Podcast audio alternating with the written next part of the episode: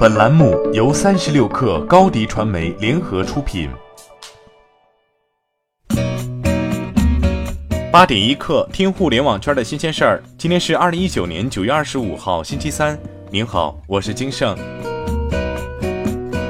小米昨天发布了小米九 Pro 和小米 Mix Alpha 两款新手机。小米 Mix Alpha 搭载环绕屏，小米在文案中将小米 Mix Alpha 描述为一块完整的屏幕环绕机身，屏占比超过百分之一百八十，搭载一亿八百万像素摄像头，后置共三枚摄像头。不过，这是一款概念手机，正在尝试小规模量产，预计十二月底上市，价格则是一万九千九百九十九元。另外，小米九 Pro 作为小米首款在国内公开大规模销售的 5G 手机，三千六百九十九元的价格再次创下国内 5G 手机的最低售价记录。雷军表示，定价是自己最纠结的问题。5G 技术刚刚开始，研发技术巨高无比，要想卖到 4G 价格完全不可能，除非巨额亏损。雷军还介绍了小米九 Pro 5G 手机的部分黑科技，手机在震感上下了很大功夫，EID 可实现入住酒店直接登机，和小鹏汽车合作支持开车门。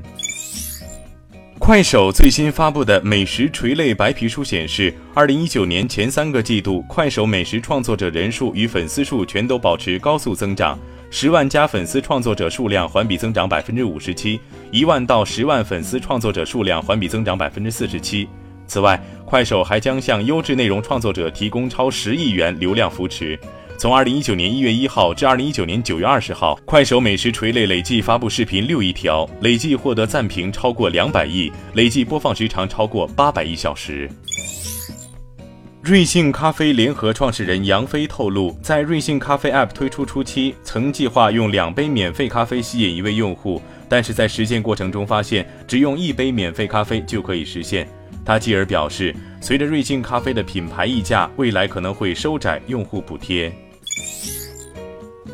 盒马总裁侯毅透露，盒马经过三年半的努力，年度买家已近两千万，同时消费者高度认可盒马，年度留存率达百分之六十以上，并且盒马的主要消费群在盒马的年度消费都在三千元以上。此外，他还表示，今年年初开始，我们回归零售的本质，要对盒马进行精细化的运营，使运营成本大幅下降。分层运营对实体零售来讲十分重要。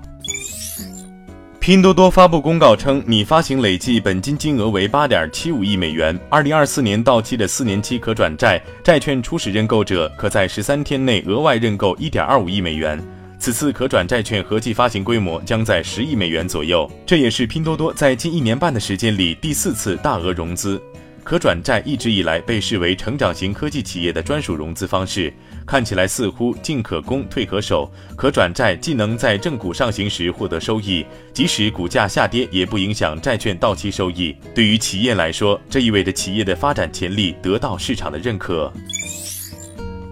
登陆资本市场一周年不到，宝宝树就深陷裁员风波之中。近日，据界面消息称，母婴社区平台宝宝树于上周开始了裁员计划，裁员比例接近总人数的百分之三十，其中技术团队最高裁员百分之五十，内容运营团队最高裁员百分之三十。目前裁员仍在进行中。三十六氪就此事向宝宝树方面进行求证，宝宝树创始人王淮南表示，公司一切正常，宝宝树是我主战场。同时，宝宝树官方否认创始人抛售公司股票一说。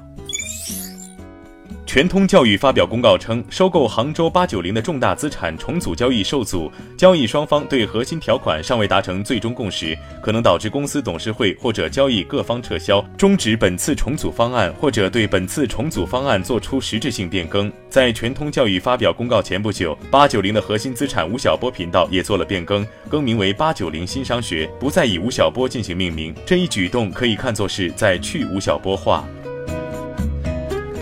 好，今天咱们就先聊到这儿。我是金盛，八点一刻，咱们明天见。欢迎加入三十六氪官方社群，添加微信 baby 三十六氪 b a b y 三六 k r，获取独家商业资讯，听大咖讲风口，聊创业，和上万课友一起交流学习。